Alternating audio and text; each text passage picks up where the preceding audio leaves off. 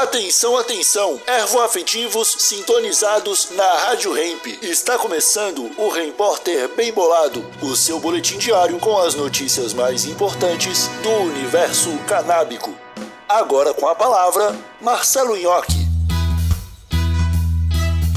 Noiva é presa por servir comida com maconha no casamento sem aviso prévio. Oi, como vocês estão? Espero que muito bem deu no portal Wideria.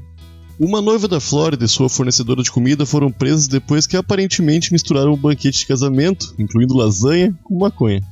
Isso fez com que vários convidados adoecessem e provavelmente muitos mais se perguntassem o que diabos estava acontecendo.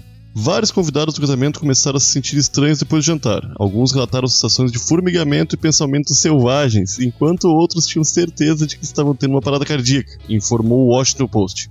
A noiva, Dania Shea Svoboda, e sua fornecedora, Joyce Limontinice, foram acusadas de negligência culposa, entrega de maconha e violação da lei anti-adulteração da Flórida. De acordo com os depoimentos publicados por vários meios de comunicação da Flórida, ela aceitou e permitiu que Joyce Lim misturasse a comida que servia com cannabis sem o conhecimento dos participantes. Muitos ficaram doentes e precisaram de cuidados médicos. Quando os assessores do condado foram chamados ao centro comunitário onde a recepção do casamento estava sendo realizada, vários participantes já estavam sendo tratados pelo pessoal do resgate do condado por sintomas consistentes como alguém que usou drogas.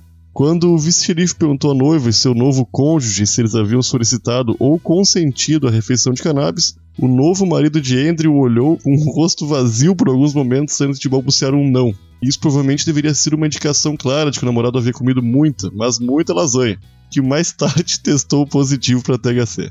De acordo com depoimentos, uma mulher de seu investigador que, enquanto estava no hospital, ela se sentiu paranoica e acreditou que seu marido não estava lhe contando a verdade sobre outros membros da família. Tanto a noiva quanto a cozinheira foram libertadas da prisão do condado de Seminole sob fiança e serão indiciadas em junho. Esse foi o seu Repórter Bem Bolado, um oferecimento Bem Bolado Brasil, a sua marca de utensílios canábicos. Siga o Instagram, arroba Bem Bolado Brasil e exija Bem Bolado na sua tabacaria. Até amanhã.